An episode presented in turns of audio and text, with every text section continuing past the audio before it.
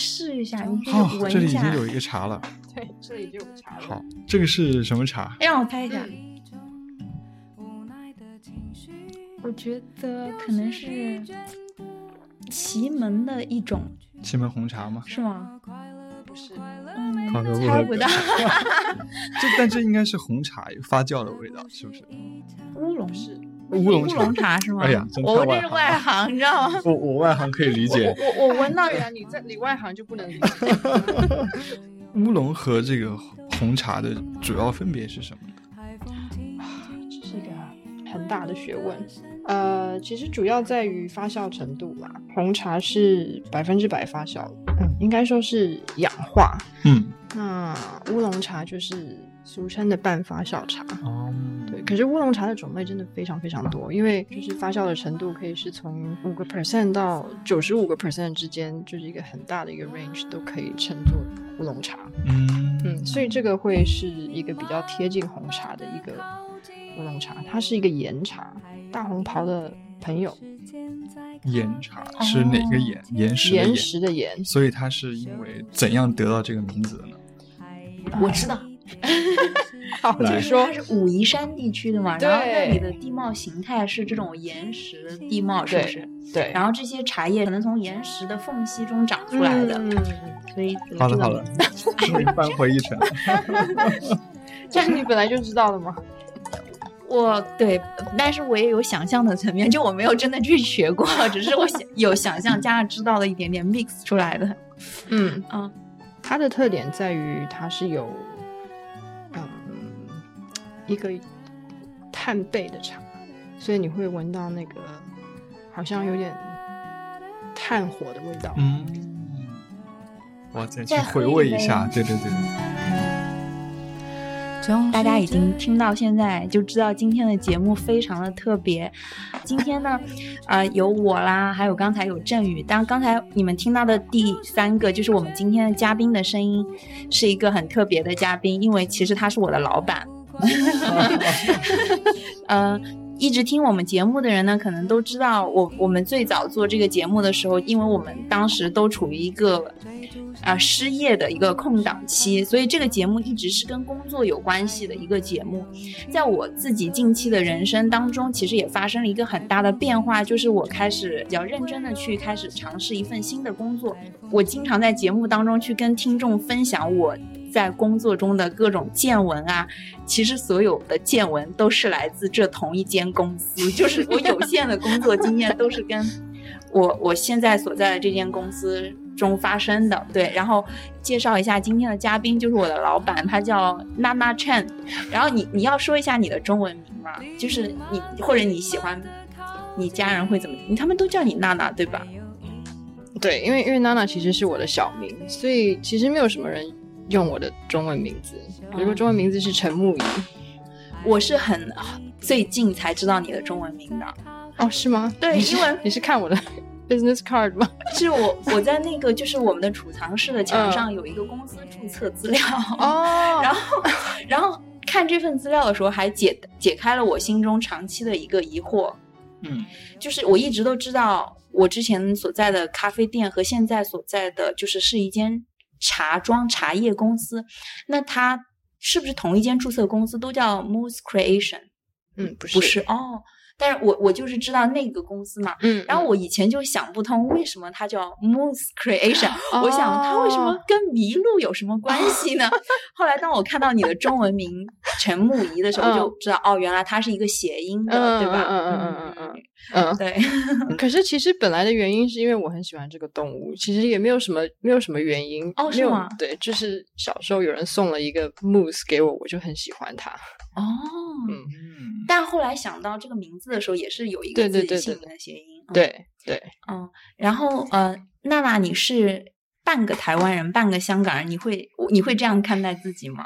对，可以说是半个台湾人，半个香港人吧。嗯，嗯因为我们在我之前在那个茶家，嗯就是可能听众也不太嗯了解，它是一个就是以茶为主题的，其实形式上像一间咖啡店，但是它只是只卖茶的饮料的，嗯和一些家常的蛋糕，嗯类似这样的一间小小的、比较现代的咖啡店。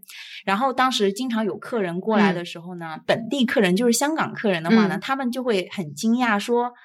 你们的老板是台湾人吗？或者是有一 些人就来到这里，就会觉得这里的氛围很不香港，但是他们常常联想到就是这是不是一间台湾的店，有台湾性格的店。然后我们当时在店里面跟客人介绍，都会说啊，因为我们的老板是半个台湾人，半个香港人。就是你的妈妈是台湾人，爸爸是香港人，是吗？对，小时候是爸爸是搬到台湾去工作嘛，所以那爸爸在台湾认识妈妈，然后我小时候就在就是在台湾出生，在台湾长大，那是什么时候来到香港的呢？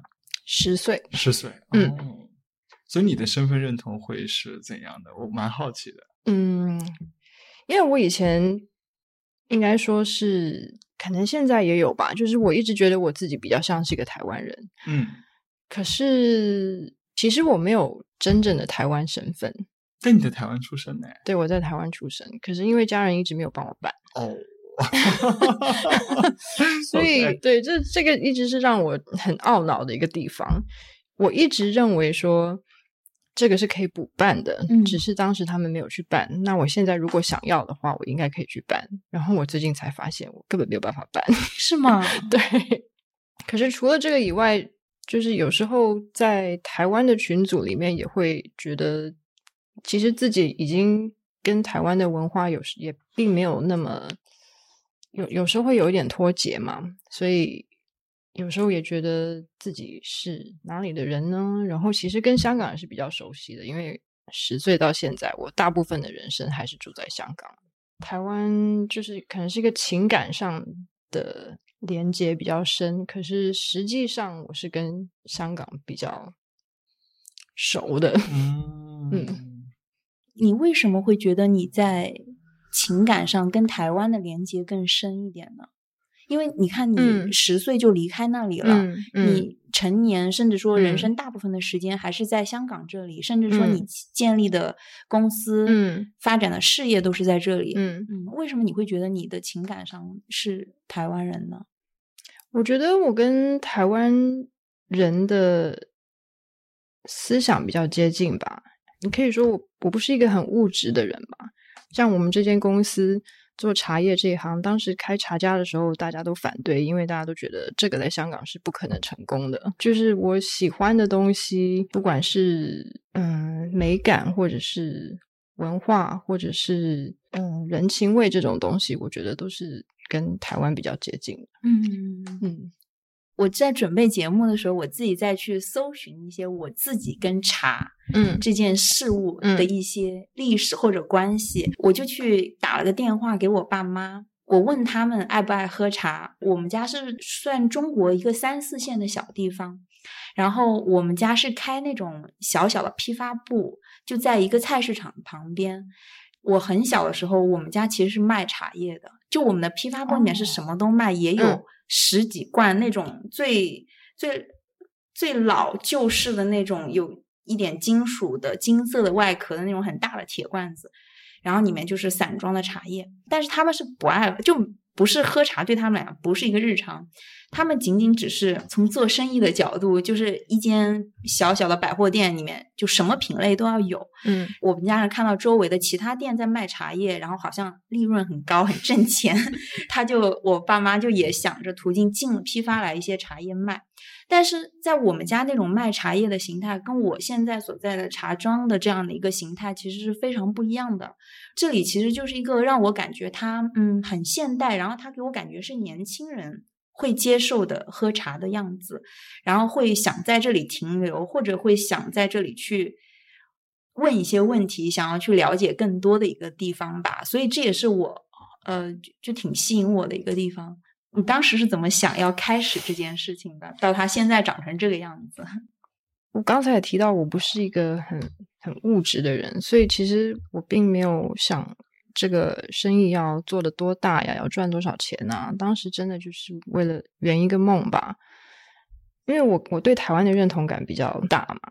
我当初是想要把茶家开在台湾的，我当时的男朋友在台北，所以那时候也自然而然的觉得，哦，这个东西应该是在台湾比较有发展的空间。那当时的男朋友又在台北，那所以就觉得应该是往那个方向去做。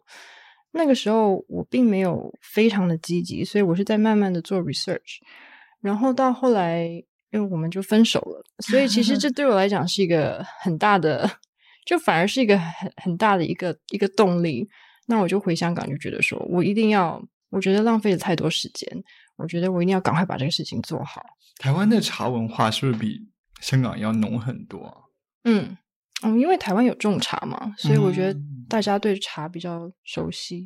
因为我们的家乡都是在安徽，嗯安徽其实是一个产挺多茶的地方，嗯什么黄山毛峰、后山黄芽、六六安瓜片等等，其实挺多的。嗯但我所以，我从小其实对茶就有一个认知，这些名字我都很熟悉。嗯，然后我爸他也挺爱喝茶的，所以有时候有朋友送礼啊，都会送我爸茶叶。所以我家其实是一年四季没有断过茶。我记得我小时候就觉得我特别不明白为什么会有人喜欢喝茶，我会很难理解大人的世界啊，嗯。就嗯觉得烟酒茶，嗯。这些东西都是大人的东西，嗯。可能很老的人才会想要喝。嗯。我就喝起来没有什么感觉。我很多时候最早用茶是我爸喝那个当时绿茶，也可能是很好的，什么嗯霍山黄芽、黄山毛峰啊。嗯我用它的是做功能饮料的，嗯，就用它来提神。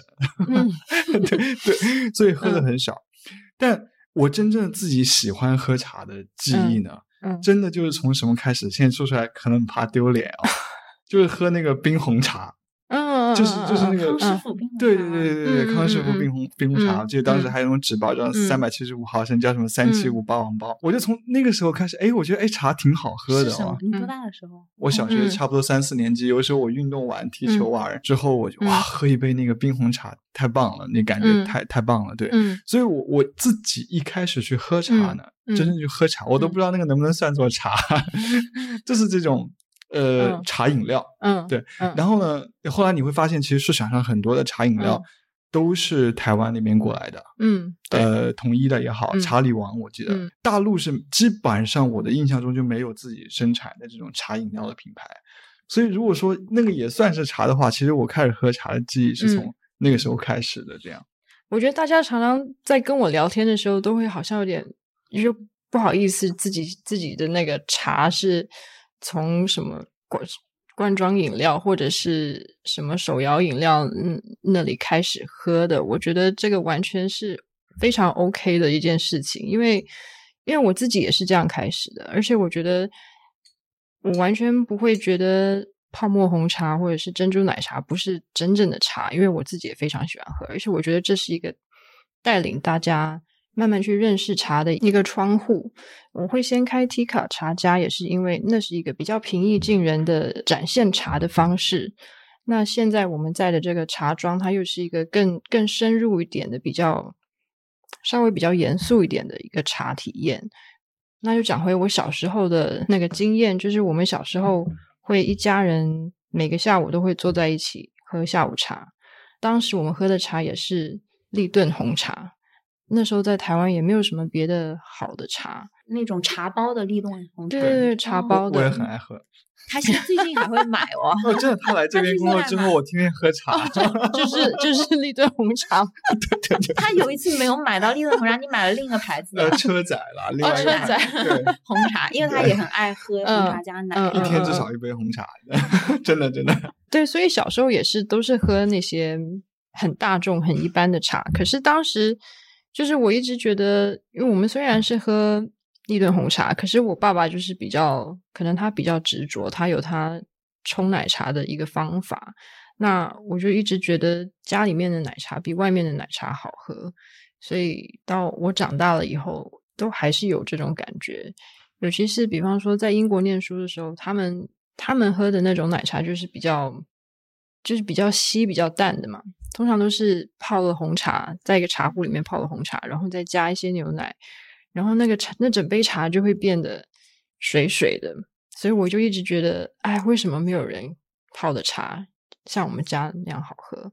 就一直会有一个很想要跟大家分享这个东西的的一个心情。就是很多人都是从一个比较平民化的茶开始吧，可是我觉得，就像我一样，一旦喜欢喝茶，如果你有心再去慢慢做研究，你就会开始发现，啊、就怎么样泡会比较好喝，然后你可能就会开始研究用不同的茶叶去泡，然后茶泡茶的时间、泡茶的水温，然后慢慢这样开始，我就开始对越来越多的茶、不同的茶种有兴趣。你爸爸小时候给你就是你们家这个下午茶的习惯，嗯我想他应该怎么都没有想到，你之后就会走上了这条路。然后他他当时是支持你的吗？不支持啊。不支持的哈。不支持啊。这大概一般的中国家庭的父母都比较保守吧。其实我蛮好奇，当时你有这么大的反对意见，因为如果我想象是我嗯自己的话，如嗯果我的父母也不支持我，我的朋友都觉得这是一个赔本买卖，嗯嗯，我自己肯定会很慎重的想要不要去做。嗯，所以我不知道那个背后这个驱动你什么样的东西会会这样让你去这么执着的要一定要去试一试它呢？我觉得应该有好几个原因吧。嗯，因为我的可以说我的 career path 比较曲折一点吧，因为嗯我做过很多不同的专业。刚开始念的呃大学的时候，我是念航空工程，然后念了一年之后，就发现这个真的非常不适合我，就是我不是一个很喜欢对着数字的人。那我觉得我比较是一个文科方面的人，可是当时因为我是一个非常好胜的人，所以我会选一个比较我觉得要有挑战性的一一个科目去念，所以我就选了法律。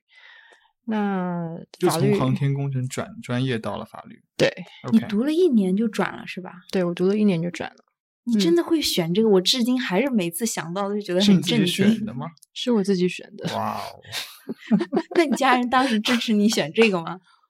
没有反对，因为我爸爸是念数学的，嗯，我爸爸当然是想要我也念数学，可是他不会反对我念这个。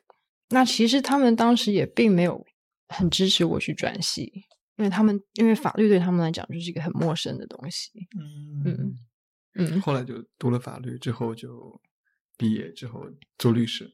对，嗯，做律师做了四年，律师做了几年之后，其实开始就会会觉得没有成就感，因为觉得这个嗯，就是成与败好像都跟我无关，然后我也不是特别紧张我的工作，然后我就觉得为什么要花时间在这个东西上面？嗯，你当时做的是嗯 solicitor、对吧？对，solicitor，对，就事务律师。什么叫做成与败都与我无关？这句话听着就让人很想问。就是我觉得我是一个 small potato。螺丝钉的感觉是吗？对大对对大型机器中的螺丝钉，或者某一个案件中，你只要查一个某某资料，研究一个具体的问题，对就可以了。对，就是嗯常常常常这个 case 可能是已经发生好多年了，然后我中间跳进去跳进去去帮忙做一个小部分，那可能这个 case 可能还要好几年之后才才结束，那他到时候是怎么样？可能我也已经不在那个部门了，所以就整件事情就是从头到尾我都不是完整的在 involve 在里面，嗯所以就是一个螺丝钉的感觉。所以你是对于工作或者对于你想做的事嗯情，你有什么样的期待或者是想象？因为你当时在这个又读了这个专业，又做这件事情，嗯然后后来又不做了，嗯，你你想你是怎么想的呢？因为我就是不喜欢那个没有从头到尾参与在其中的这个感觉，所以我觉得对我比较重要的是，嗯，其实我当时就是想说我我想要自己自己创业，自己从头到尾开始做一件事情。当然，茶是其中一个我考虑的一个其中一个 option。那当然，我也有想过其他的。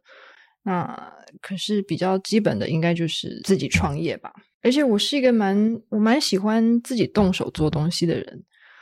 我喜欢一个摸得到、看得到的东西，比方说，嗯，finance 就是一个我非常非常抗拒的一一个专业，因为我觉得那完全就是天马行空的一个很不实际的东西。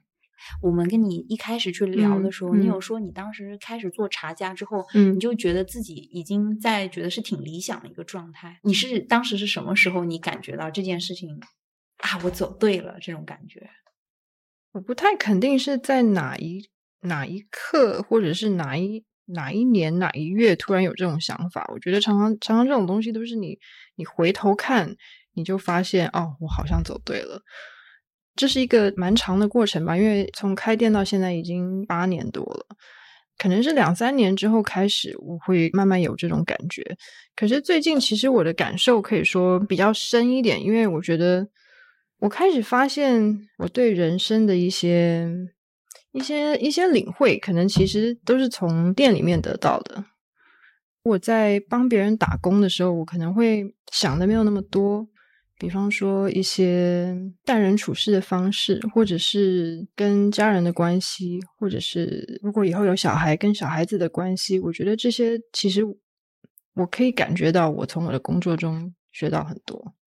因为店里面的每一件事情跟之前法律的工作是完全相反的，就是每一个成与败都是跟我有关。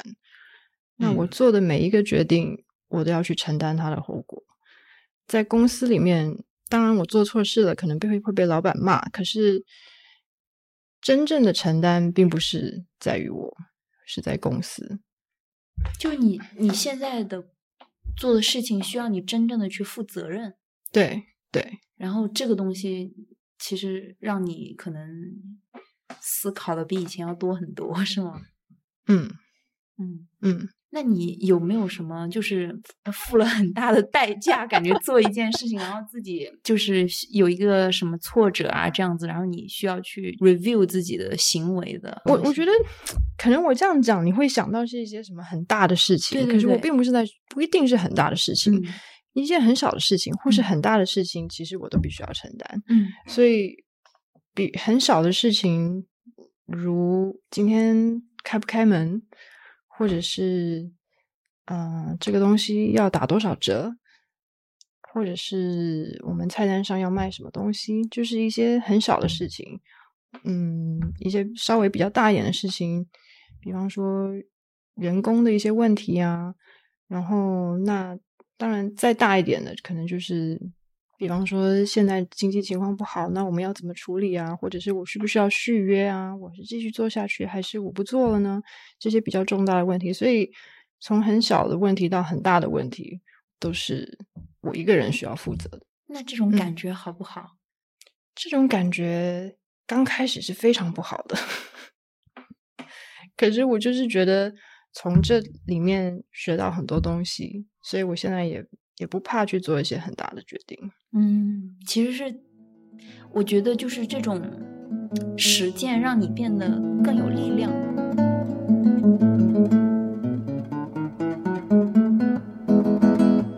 我们都没有揭晓刚才这第一款茶它叫什么名字？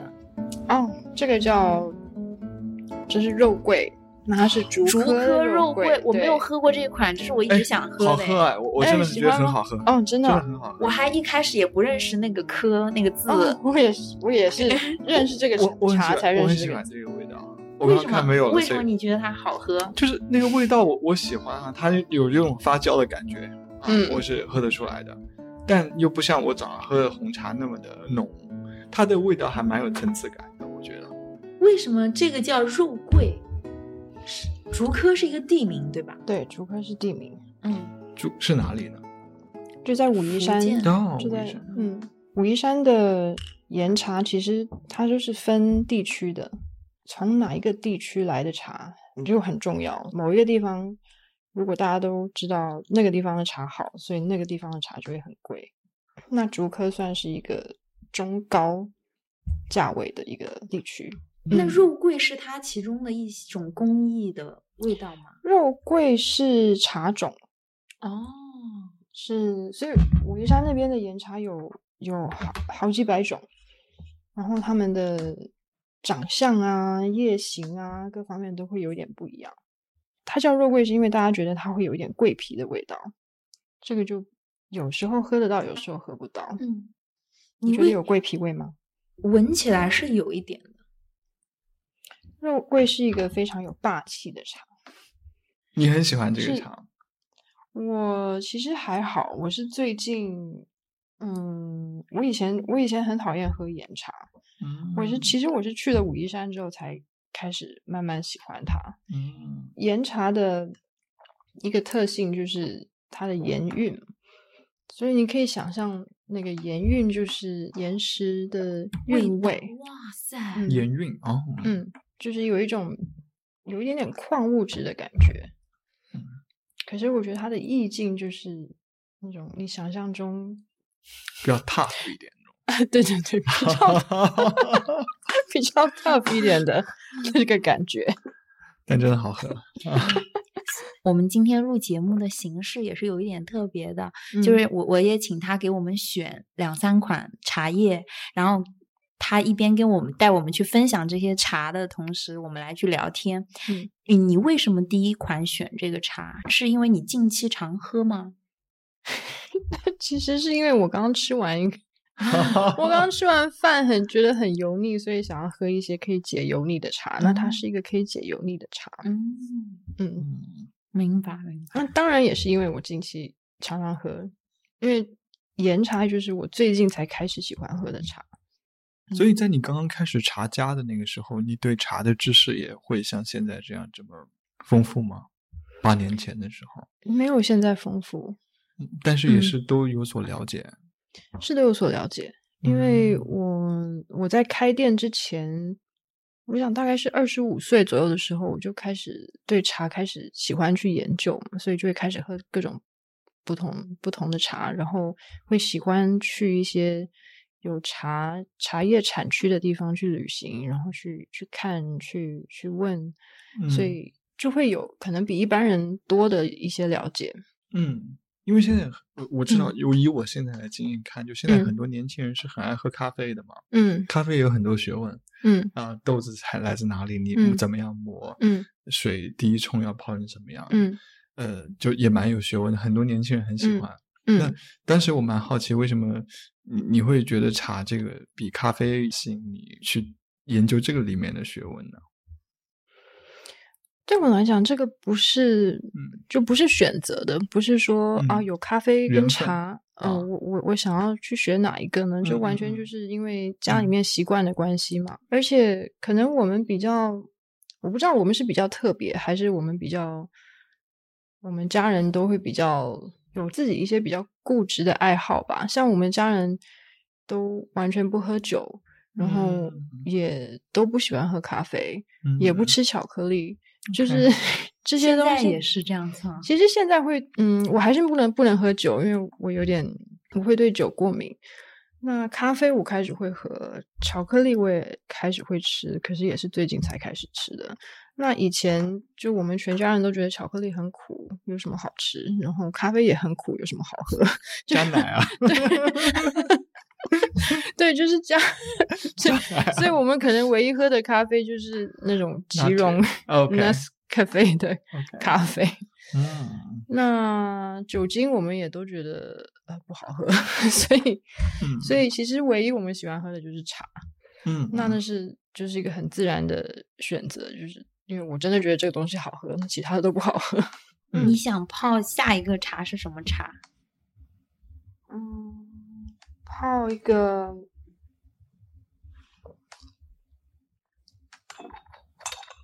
我泡一个红乌龙吧，红乌龙应该是茶庄这边我最爱的茶的头三位吧。嗯嗯，你怎么发现它的？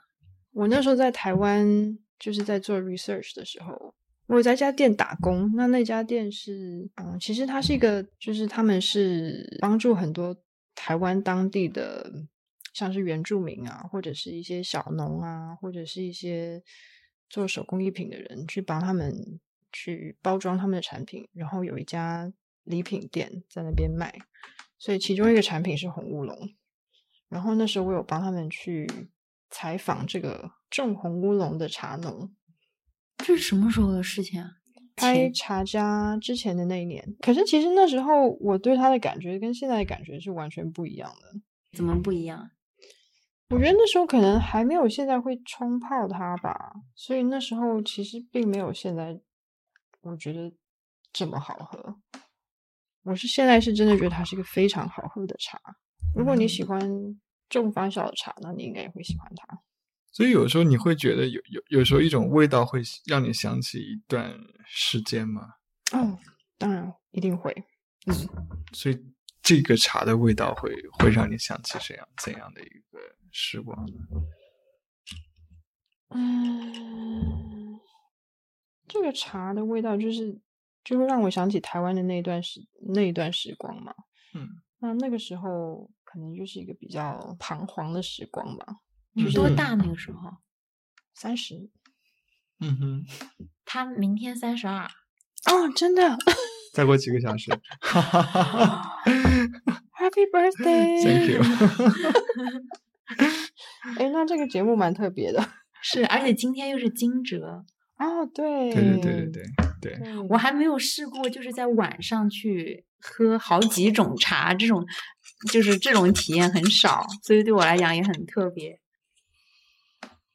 嗯，好的，非常香的一个一款茶。它这个是台东那边的茶，嗯，这第一泡有比较淡哦，嗯，它很甜，对，非常甜。它是经过一个，你有喝过东方美人吗？没有，它很美，它的颜色是金黄色的，有点像美酒的颜色。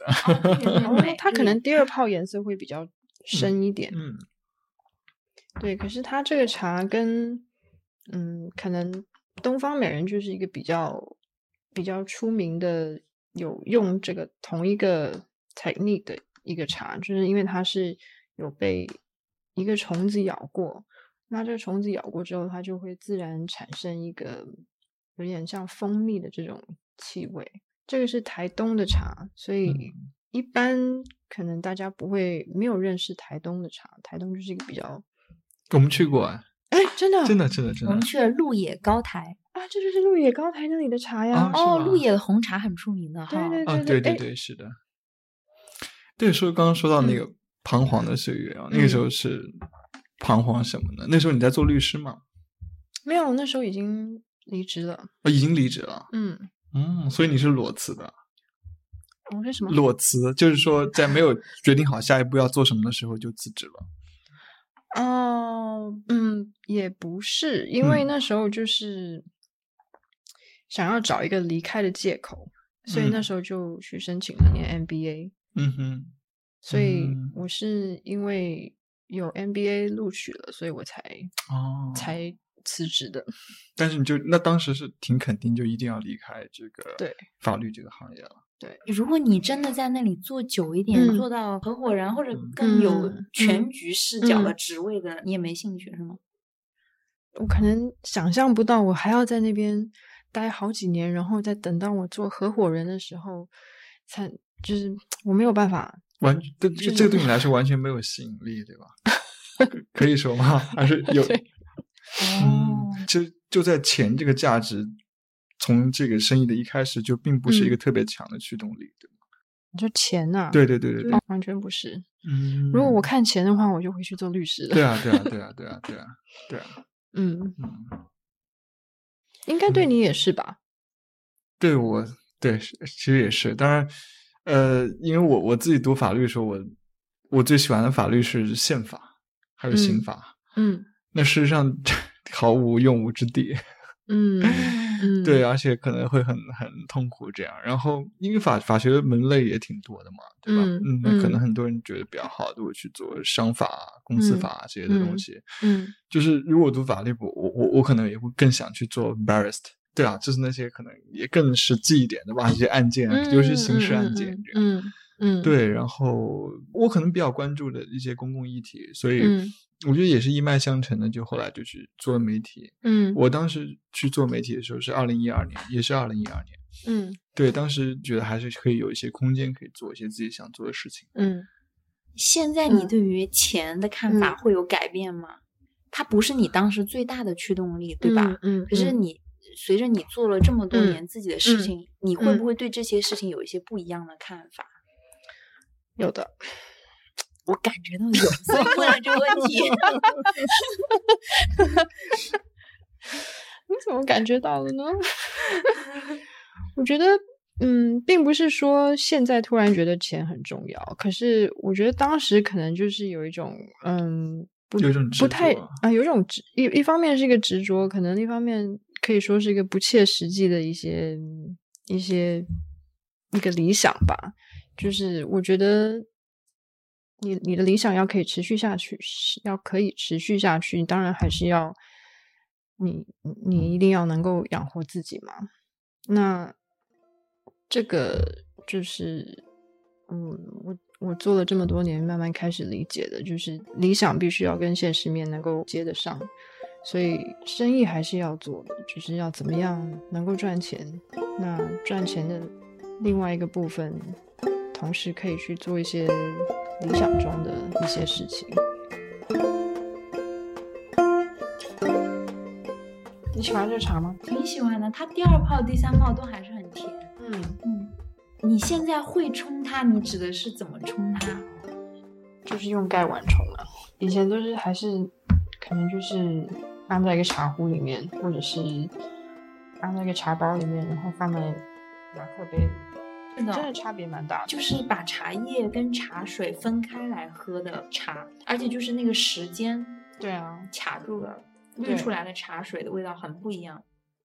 而且我我发现就是，因为我们在这茶庄喝茶，它是很小的杯子嘛，嗯然后我以前也嗯很少用这么小的杯子喝嗯茶。嗯，我刚开始看到客人们用这么小的杯子嗯喝一小杯茶，然后喝嗯很久，我是很佩服的，因为我觉得我一口就喝完了，你知道吗？对。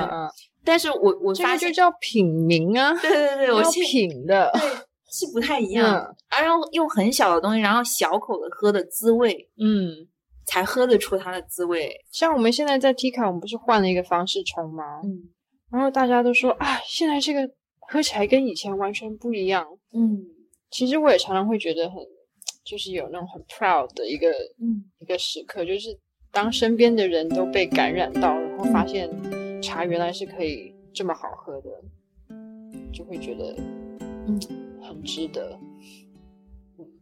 这是你很有成就感的时候，是吧？嗯嗯嗯，你要泡的第三款茶是云南白月光，对吗？月光白哦，月光白，哇，哎，我太不合格了。月光白，聊完这个之后被解雇吧？了。我认识这个对不对？茶这个我要不要来讲讲？我我讲不出来什么，就是我认识，我看到它，我知道它是那个云南月光白。你知道它为什么叫月光白吗？它好像是在那个月光下去去风干它，是这个意思吗？还是哦，对，那是对吧那是其中一个原因。嗯那另外一个原因就是因为它的形态就是很像月牙，哦，嗯，它是一芽一叶的，那它的叶子就看起来像，就是因为是黑色，所以就像是黑叶。